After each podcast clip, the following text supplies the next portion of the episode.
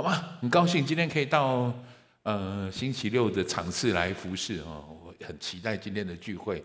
我们邀请大家从座位上站起来，我们先来读今天的主题经文，在马太福音里面一个呃众人听完耶稣的话之后一段感叹啊，我们一起来读，来请。耶稣讲完了这些话，众人都希奇他的教训，因为他教训他们，正像有权柄的人。不像他们的文士，我们再次低头来祷告。所以说，谢谢你，我们要恭敬把我们以下的时间仰望交托在主你的手里，求圣灵你来进到我们每个人的心中，不管在现场，在各个分堂点，甚至在线上同时转播看着这个视频的弟兄姐妹、来宾朋友们，主让我们听见你的话语，让我们感受到你的心意，让我们真实领受什么是真正的有福。谢谢耶稣，谢谢主，我们这样的祷告，奉耶稣基督的名，阿门。请坐，坐下，同时跟旁边挥挥手，跟他说很高兴在这里看到你。我们彼此打个招呼，我也要跟线上的弟兄姐妹打个招呼，各个堂点们一起聚集的弟兄姐妹，Hello。然后特别跟高雄的弟兄姐妹打招呼，牧师阿伯今天在台中服侍啊，在台中。我好久没有到星期六的场次来服侍，我一直觉得。我一直觉得，如果我可以跟年轻的弟兄姐妹说些什么，这一直是我我心里面很迫切、觉得很荣幸、然后很有负担的事情。因为我很希望我年轻的时候，像你们这个年纪的时候，有人如果可以把这些话告诉我，然后我可以真正的听进去的话，那是何等的有福。所以我今天到这里来，特别我特别兴奋。这个题目，这个题目叫“真正的”。真正的有福，这是我们今天的主题。今天这个主题叫“真正的有福”是什么？啊，我我们把它用一个比较简单一点话来谈。你觉得人生真正重要的事到底是什么？你从小到大，我应该说，你从小到老，你会一直在想这件事，也不停的有人会告诉你这件事。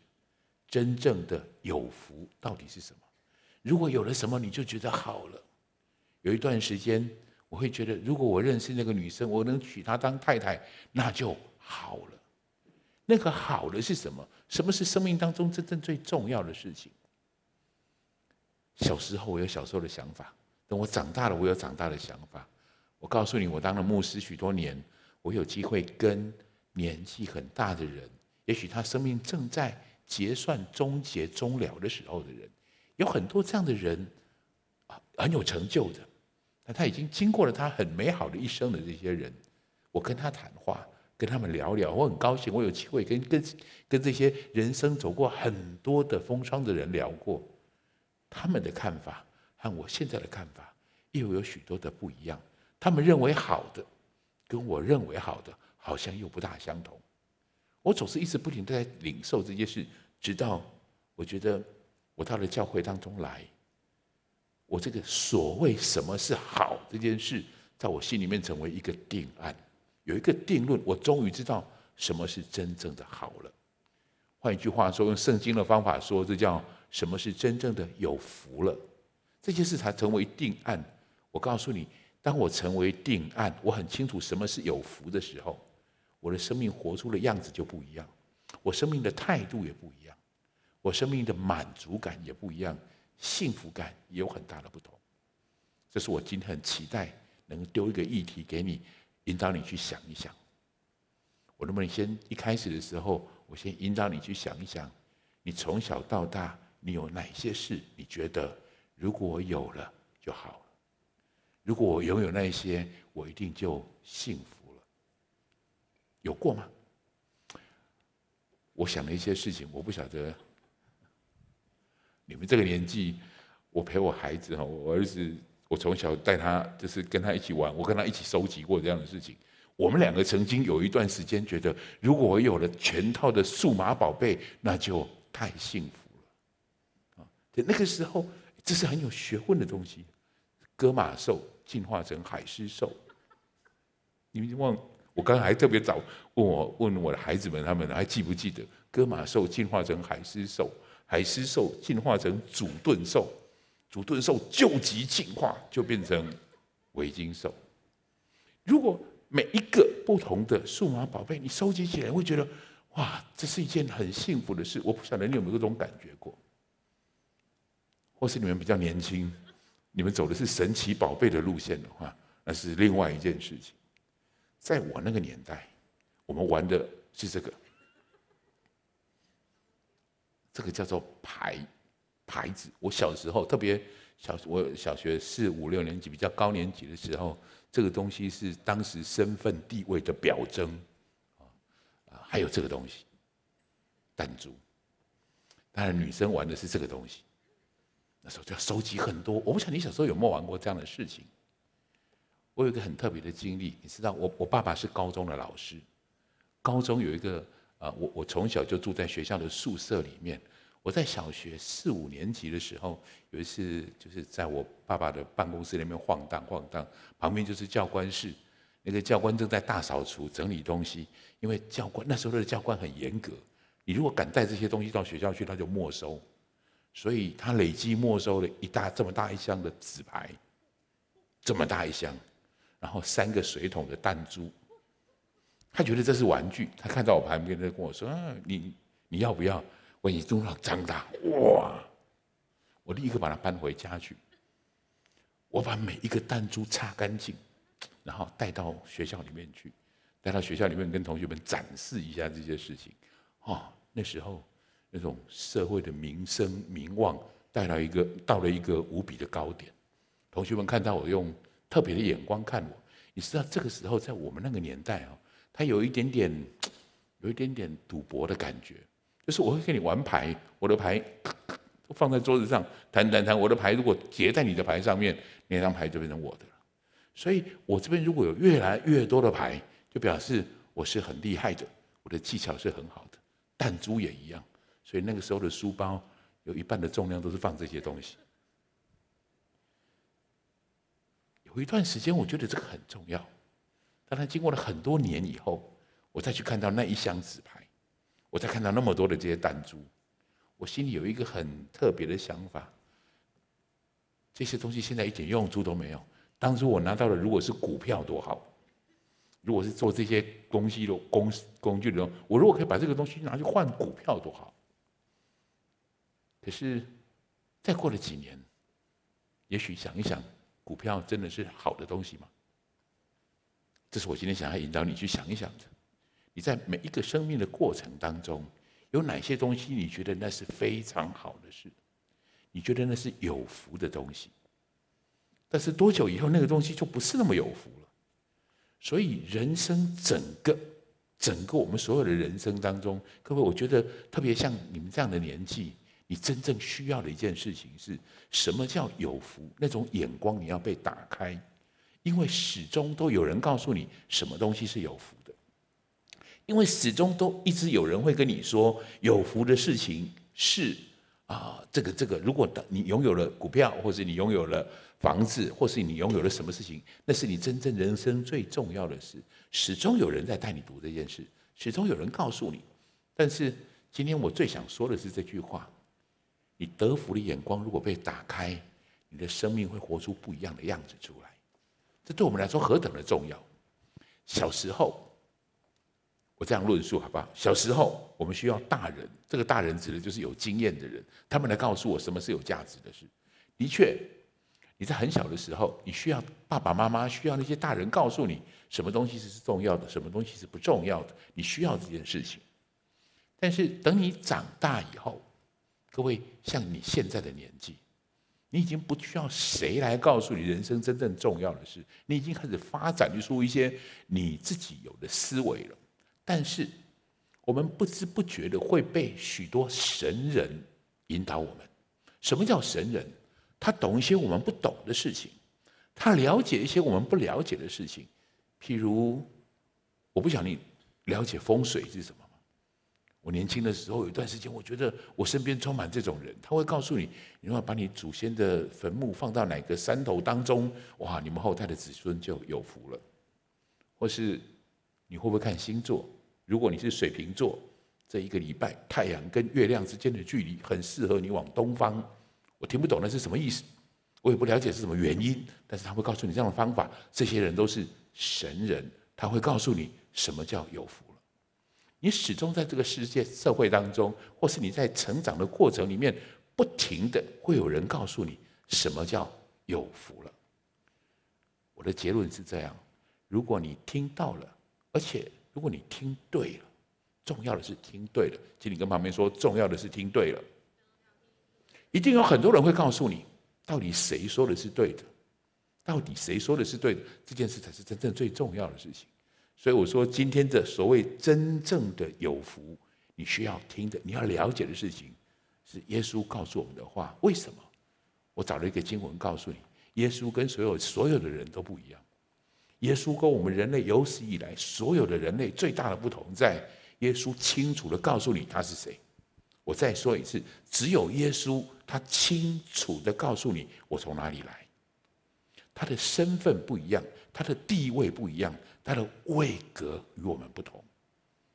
只有他清楚的告诉我们，其他我们我所认识的其他的神，被号称是神的神的人。那一些神从来没有一个人用这样的方式去描述自己的出处。读一下路加福音的这句话好不好？来，我们一起读，请。我对你们说地上的事，你们尚且不信；若说天上的事，如何能信呢？除了从天降下，仍旧在天的人子，没有人升过天。在天，我我是从天上来的，就是我我说天上的事。我说地上的事你们都不信了，更何况我说天上的事呢？而且他说了一个很特别的事情：从天降下，仍旧在天的。这是耶稣这样描述自己。请你注意好，这是耶稣介绍自己的方式。下一个经文跟这个很类似，耶稣跟他们说的话，我们来读一下。这是圣经当中详细记录耶稣说的话，这不是一般人会说的话，就是因为说的这个人是这这个样子，我们需要特别注意他到底教我们什么。来，我们一起读一下。来，耶稣对他们说：“你们是从下头来的，我是从上头来的。你们是属这世界的，我不是属这世界的。” OK，这是我我我我想引起你的注意。耶稣不是普通的人，他说的话，他清楚地交代自己的来处。他从天上永恒的眼光来告诉你，告诉你什么？这是我今天想要特别介绍你的事。我要告诉你一个。我要跟你特别谈一下马太福音的第五章、第六章、第七章，是耶稣登山宝训当中的一篇特别的讲道。他特别在告诉我们人生什么是有福的。我会专注在一个部分，第五章的前面，登山有八福。我这边来，我要专注来谈这件事情。但是我谈这件事之前，我要引导你先了解这整个的过程。耶稣在这个时候召聚了许多人。上了山，要告诉他们说说了这些话。我们先读一下这个场景好吗？来，请。耶稣看见这许多的人，就上了山，既坐下，门徒到他跟前来，他就开口教训他们说：“说了说什么？第五章、第六章、第七章，就是这边讲到，讲完了，这些人就很惊叹，就是我们刚才读的那个主题经文。哇，这个人讲的很特别，看起来他是很。”众人都很稀奇他的教训，他们也看出来了，因为他们教训他，他教训他们正像有权柄的人，不像文士。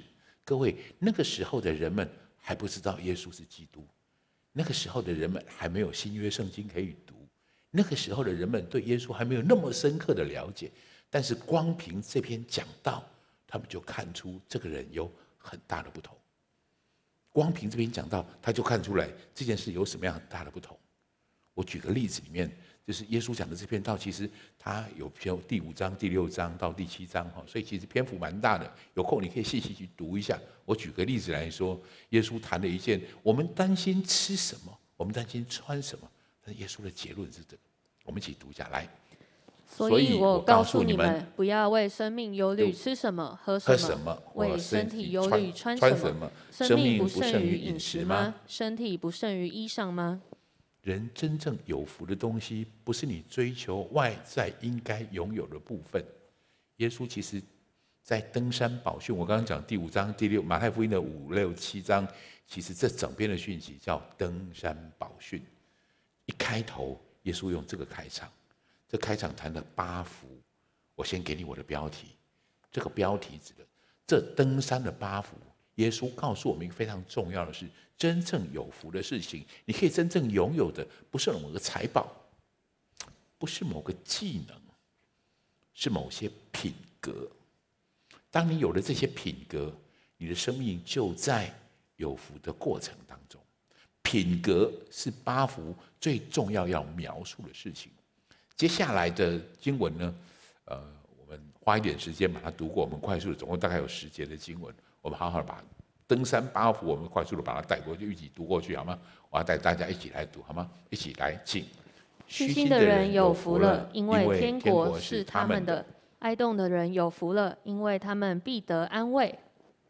饥渴慕义的人有福了，因为他们必得饱足。连续人的人有福了，因为他们必蒙连续。继续，清心的人有福了，因为他们必得见神；使人和睦的人有福了，因为他们必成为神的儿女。为义受逼迫的人有福了，因为天国是他们的。来继续。人若因我辱骂你们、逼迫你们、捏造各样坏话毁谤你们，你们就有福了。应当欢喜快乐，因为你们在天上的赏赐是大的。在你们以前的先知，人也是这样逼迫他们。OK，我猜，如果你在教会一段时间，这个登山八福你已经看过、读过几次了。我需要一点，我觉得我们需要一点时间细细的思考，想一下这八件事情到底指的是什么。我很谢谢，这是以文哥整理的东西，我把它简化起来，放在这个地方我来跟大家一起谈一谈。我会把这个资料提供给大家，如果你有需要，我欢迎你可以拿去看一下这些东西，我们彼此讨讨论一下。各位，耶稣谈的这个部分是一种品格，我先谈一下品格是什么。品格就是就像诚实就是一种品格，你知道诚实是品格，你知道谎言跟诚实是相对是不同的，所以当你说了谎之后，你知道你违反了我应该有的品格。所以品格更像一个方向，更像一个目标，更像一个你会活出来的样子。那我告诉你，我们不会一蹴而就就做到拥有这些品格。很重要的事情是，年轻的你们，请你们知道什么是对的，什么是你应该往前走应该有的品格。你不会现在就完全具备这一些事，这并不容易。但是我们至少知道方向在什么地方。这是我们看待这个品格很重要的事。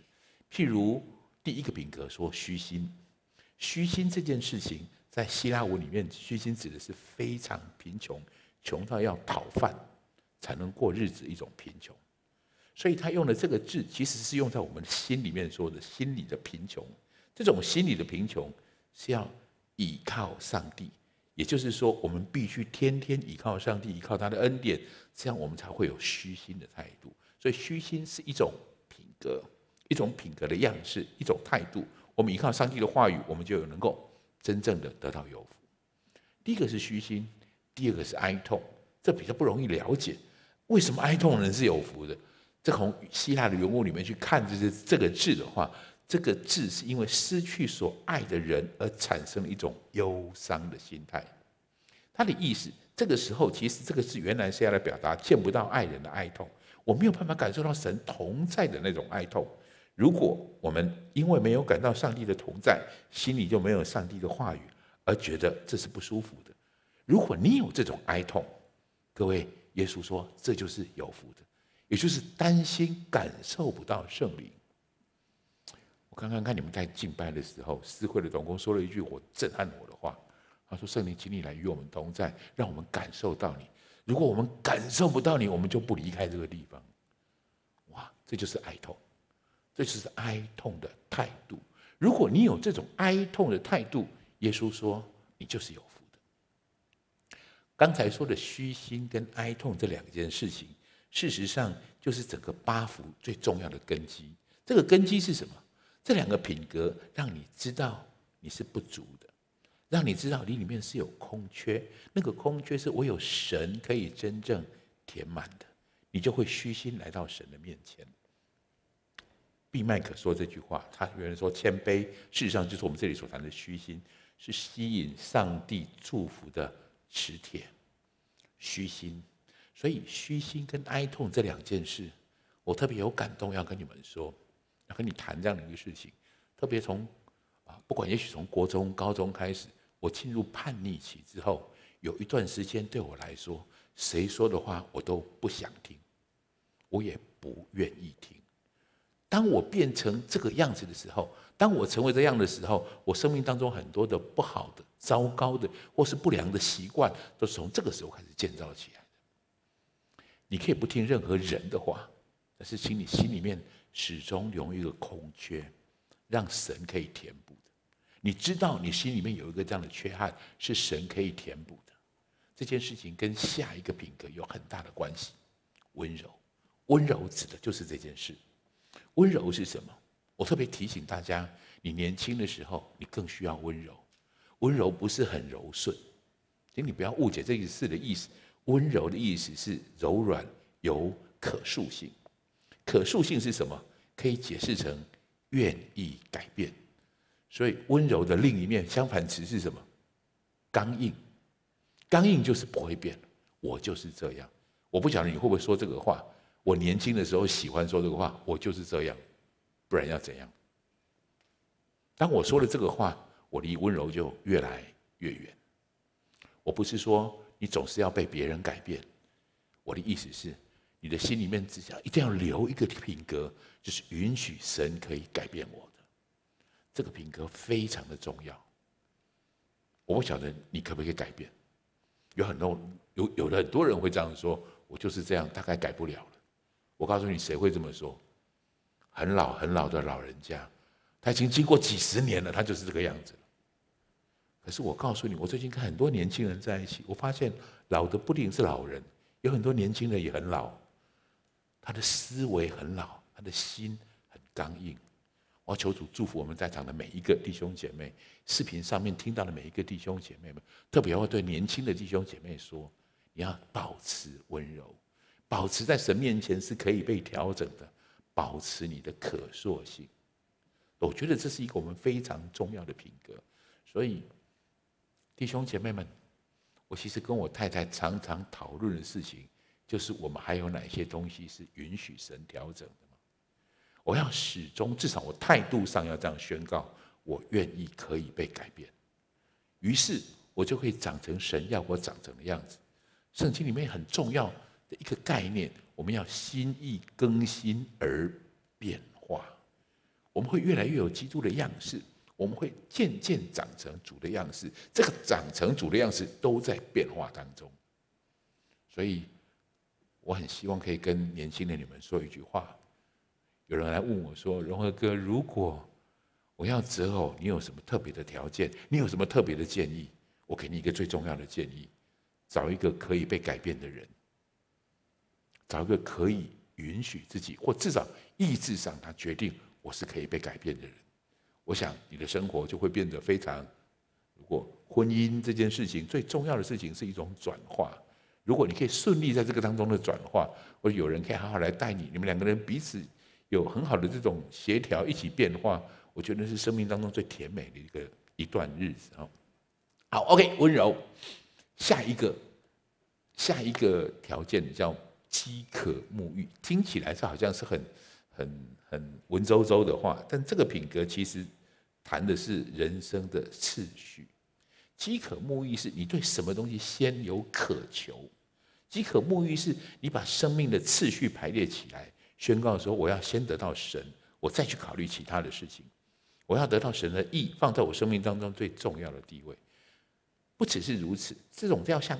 饥饿口渴一样，希望得到神这样子的应许，就是如果你用这种方式来到神的面前，你会得到饱足。一方面，我要爱慕神的话，我要得到饱足；另一方面，每一件事我所做的事，我在神面前，我觉得可以得着神的称赞。这些事情是一种饱足的饥渴沐浴，指的是我把满足神的需求这件事放在我生命当中的首位。那我再强调一次。这是一个品格，你不一定马上可以做得到，但是你总会做到。就在两个礼拜前吧，有一次我到一个啊教会的弟兄姐妹朋友的家里面去去拜访他，然后那时候刚好就快接近吃，快就是大概吃饭的时间刚过没有多久，他先问我说：“啊，荣和哥，你吃饱了吗？”其实我还没吃。我跟他说吃饱了，吃饱了。我的原因是因为我不想打扰他，我也不想麻烦他，而且我很快速就要走了，免得我们为了要吃饭的这件事情又要啊折腾很多的事情。我告诉他我吃饱了，吃饱了。我立刻知道我做错了，我立刻有一个提醒，那个就是品格上面的提醒。你知道什么是什么是对的，于是你就知道什么是错的。当然，我有一百个理由可以说这样的事情。所以当那天我离开他家的时候，我还打个电话告诉他，抱歉，我刚才其实没有吃饱，其实我还没吃。可是你问我这样的事情，我一方面觉得，我就把我的心态告诉他，把我的心想告诉他，为什么我会说我吃饱了？我要承认我做错了这件事情。各位，这是在神面前我应该有的表现，满足神。神怎么看我？神在乎我说的这些话。所以打电话给他这件事有点没面子，可是。我终究这么打去之后，我们两个的关系更好，而且我觉得我做对了这样的事情，这个是饥渴慕义的表现的样式出来。你知道，你真正生活的层面是在对谁交账的？这个品格被建立起来之后，我要提醒你，我刚刚举的这个例子是成功的例子，我其实有很多失败的例子，我不好意思提。可是你总要弄清楚哪些东西是成功的，哪些东西是对的。耶稣说，这个是有福的。这样的方式是有福，这样的思考，这样的品格的建立是有福的。另外一个很得得福的品格叫连续。哎，哎，请跟旁边说，连续很重要。我觉得我今天讲到有点像在上课一样，我们看着他，我就就说，但是请允许我，我觉得这些东西，我很希望能够丢给你好好想一想。我也丢给你，在小组当中，你们彼此可以讨论一下，哪个部分，哪一个品格是我比较容易做到的。哪一个部分，哪一种品格是我比较软弱的？我们可以彼此为这些事情代祷。所以，就让我继续当老师的方式继续谈下去。连续是什么？连续是一种从心里面发出来，做在别人身上的行动。我愿意这么做。连续不是同理心，不是同情，说啊你好可怜哦，不是如此。连续是一个对于身边人的处境，伸出你的手拉他一把的主动的动作。所以连续不是看到他哦，那个人那个小孩很可怜，我在里面代祷，我心里为他代祷，当然这是很好的。但是连续更重重要的事情是一个行动，更重要的是一个行动。就像我们刚才在介绍的无家者的施工，也许他在这件事情上有很多你可以做的事情，你做你可以做的事，你愿意伸出一手来做一件你可以做的事吗？你可以伸出援手吗？你可以说一句连续的话吗？在那些人身上说一句这样的话，说一句你觉得适当的话语，或是你可以做些默默的关怀吗？你可以代祷吗？你可以，耶稣说，越是连续人的，神就越连续他。所以连续是一个很重要的事情，你需要提出来。也许我不想你身边的亲人从这件事开始好吗？哪个亲人他现在比较正在低谷当中，或是他特别辛苦，或是他特别不容易的时候。能不能你给他一句话，或是准备一个小礼物，或是你有更好的方法，把你的行动重要的事情，把行动表现出来，那是一种爱的表现，更是一种连续的这种心情。连续当然是一个非常重要的品格。接下来清新，哇，弟兄姐妹们，特别我觉得年轻的弟兄姐妹们，这次挑战比较大的地方，清心是什么？清心是心里干净，没有杂讯。是在心里专注在神身上的，耶稣说，他就可以看见神。连续的人就可以，清心的人就可以看见得见神。看见神是什么？不是看到神迹，不是我生命中出现了一个很特别的事情，也不是要求神给我什么，解决你的哪一个困难。清心的人就会单看见神，就是单单的跟神亲近，单单的得到一个极大的祝福。看见神。领受到与神同在的感受，我想有时候你在 QT 当中，或是你在敬拜里面，或是许多人有不同的这样的经验，你会感受到神丰富的同在，清心才能做到这件事。对我来讲，我有这个经验，我不知道你会不会如此。我在灵修或者在 QT，我希望能够亲近神的时候，我手机如果在我旁边，永远都做不到。我总会去看一下 LINE 有没有什么讯息，我总会看一下又发生了什么事吗？这些事情让我心会不够清，所以这样的安静亲近神，在忙碌的时间，各位我们都很忙碌，这种忙碌时间，清心就越来越困难。但是，请允许我提醒你，正是如此，正是因为很忙碌，清心非常非常的重要。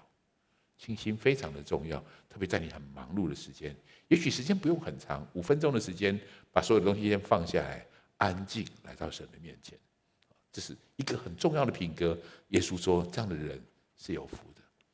好，继续，快要结束了啊！使人和睦这件事情是有很重要的一件事情。各位，我不晓得你身边的人有没有使人和睦这个概念，对现在来说越来越不容易。特别，我觉得酸民文化，酸民文化，这是现在网际网络那么热络开始流行起来的这种文化，以前就存在，但是没有那么严重。现在因为隔着键盘，呃，对不起，隔着荧幕，隔着网络，你也不知道我是谁，所以我的发言就会变成肆无忌惮。以前你说话，别人会看得出来这是谁。现在很多人说话，你不必负责任的那种酸民文化就会越来越大，越来越可怕。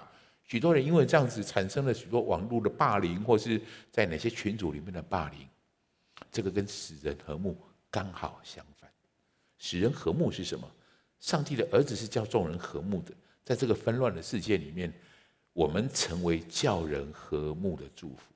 这对你来说特别重要。这个品格，在特别在你所处的环境当中，在朋友、在亲人、在同学之间，成为带来和睦的人。当有嫌隙、有误会，或是有霸凌的事件、有孤立的事情产生的时候，你就是那个带来和平的人。你是那个带来和平的人，你主动的去做这件事情，借着叫人和睦，就证明我们是上帝的儿女，因为你的作为不一样。你不加上那个霸凌的一方，或是你不加上你不站在那个酸民的那一方，你促进大家可以如何和睦？这跟对错不一定有关。使人和睦，我们更能够探讨真理。我发现现在在许多的群体当中，因为不和睦，因为纷争，我们反而失去了道德是非的这种判断。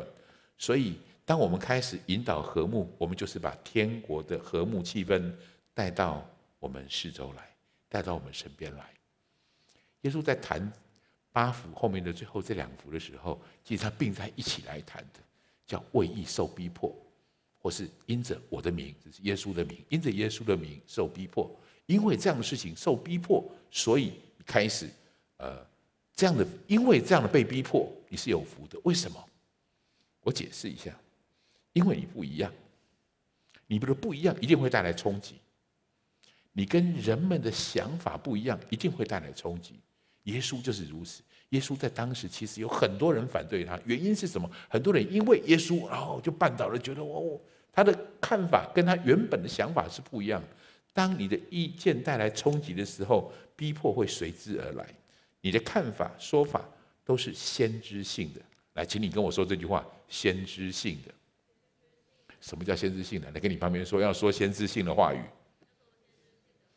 先知性的话语，我们就觉得哇，这个好像很不容易。其实你有能力做这件事情。先知并不是先知道的意思。先知，我说我们要为这个祷告，然后我们就看到未来的路线、未来的看法。先知不是如此。先知真正这个字的定义是为上帝发出声音。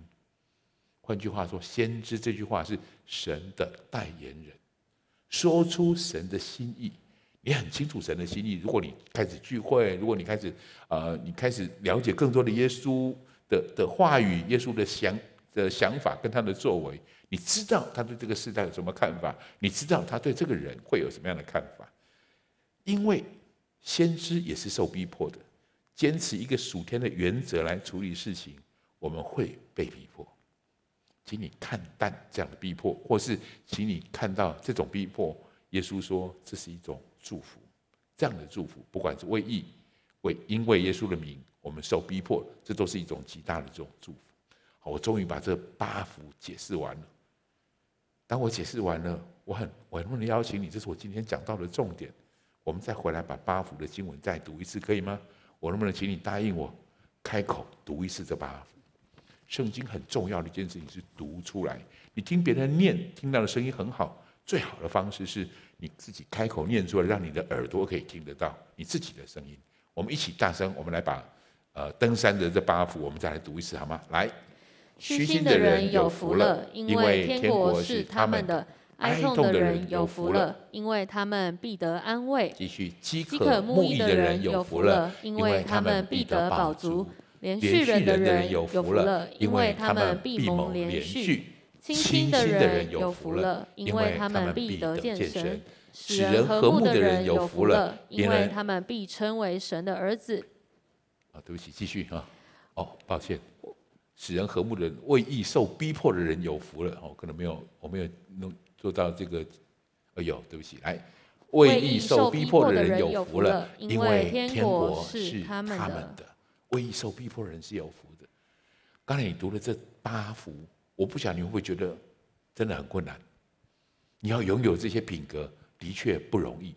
我告诉你一个最好的方法，这个方法就是真正使我有福了的方法。你让亲近耶稣成为你的习惯，让亲近耶稣成为你的习惯。为什么？每次你来到神的面前的时候，我不晓得你有没有这样的问题。刚才智仁问了一个我很讶异思慧会问的问题，他说：“有没有哪个些人你不想来的？挥挥手。你已经快要不想来的。”我觉得智仁问这个话很特别，但是我心里很有感触。我不晓得你有没有这种感觉？我自己曾经有这样过，我很不想去教会，我不想去。为什么我会不想去？当然有很多的原因，有很多的原因。很重要的一件事情是我必须去那里面对上帝。当我要去那里面对上帝的时候，有些我正在发生的事，或是我曾经有的作为，好像不大适合在神面前被摆出来的，我就会很讨厌。有一段时间，我很讨厌进参加小组，为什么？因为那段日子我过得很低沉，其实我做了很多我不应该做的事情，我不想在那边做分享。但换一句话说，有一段时间我很想到小组去，我很想说我的见证。我很想说上帝在我生命当中的作为，我不知道你今天特别有没有注意到我们今天的那个见证影片，它就这么一回事，它很重要的一件事情。刚开始祷告的时候，呃，神，我要那个女生，我要追那个女生，神好像不理我，我就越来越懒，越来越，我就越来越后退了。但是当你开始来到神的面前，你越开始，就是你开始得到一种回应的时候，你就会发现神是如此真实跟活泼的。各位，神不会变，变的是我们。圣经很强调这句话：昨日、今日到永远，它都是一样的。但是昨天的我跟今天的我其实就很不一样。你一定有这个概念，我不同，我会不一样。但是我来就着那个永远不变的神，我就会活出一个应该有的样子。刚刚那些品格，如果你专注在那些品格，努力完成，我要告诉你，那很不容易。可是有个最好的方法，你来亲近耶稣。你到神的面前来，请你参与在主日崇拜的聚会、小组的聚会里，那八个品格就会很自然的在你身上产生出来。我举个例子告诉你，圣经里面说，我们来到神面前的时候，如果你想起你跟哪个弟兄没有得到和睦这件事，放下你要敬拜的事，放下你要献祭的事，先去和睦吧。我们每次来到神的面前，我们会省视自己。我们也会洁净自己，这是你很重要的一件事情。来，我们读一下这句话。来，所以你在祭坛上献礼物的时候，若想起弟兄向你怀怨，就把礼物留在坛前，先去同弟兄和好，然后来献礼物。这是我们来亲近耶稣很重要的一个，我认为是副产品。我们觉得我们是来敬拜神，很重要的事情是，我们的行为开始被洁净，开始被改变了。我要提醒你一个很重要的地方。现在因为线上的关系，所以我们啊，现在因为疫情的关系，所以我们有很多的线上聚会。现在有很多线上的弟兄姐妹正在看着这个视频，请你注意好，我现在要说的事情。也许这话是要对着你说的，我想说的事情是这个：当我们见面的时候，其实有两种见面，一种见面叫做召见，譬如说总统召见某某人。这是总统在总统府召见他，我不动，让你来，这叫召见。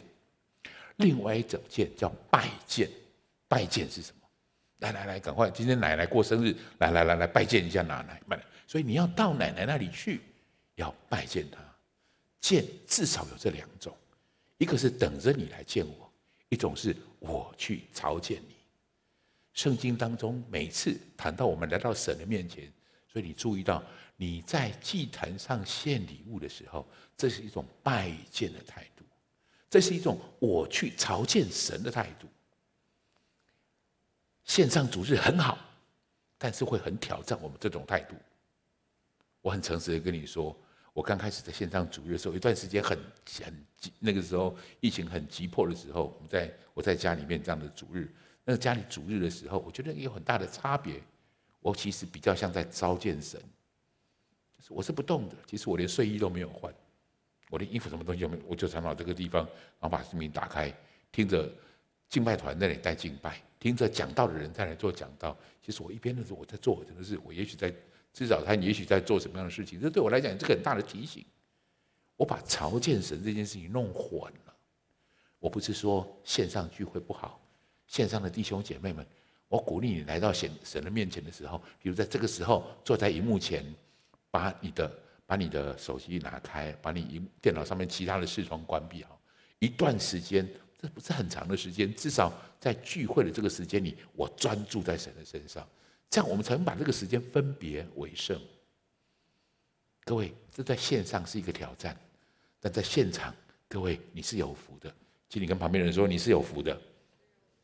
因为你正在做这件事情，你把这个时间分别出来，你就坐在这里。你除了听讲道之外，你不能做其他的事了。你只能做这件事，因为你来朝见神。我在这里宣讲上帝的话语，这是我们很重要来到神面前一个重要的态度。当你有了这样的态度，当你有了这样的作为，我们亲近神就开始建造起我们应该有的品格。另外，我鼓励你要参加小组。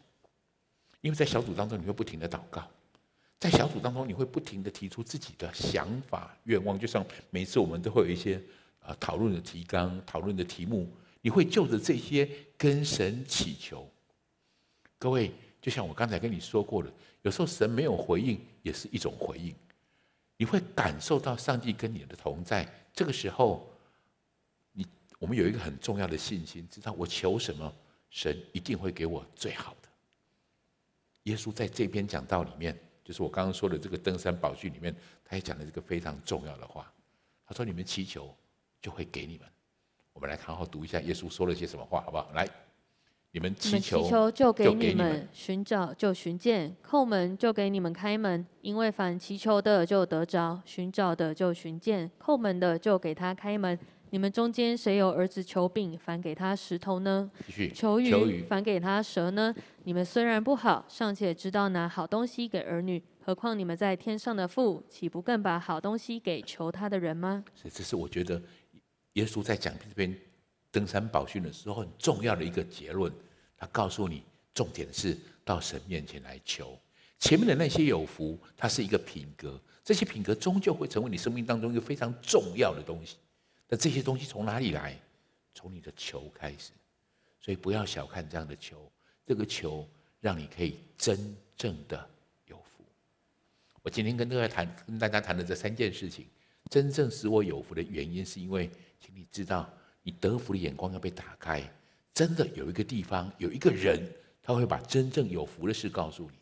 我也请你有一个眼睛打开，你要弄清楚哪些人。哪些事情讲的是真正的有福？你开始有分辨的眼光，那是得福的开始。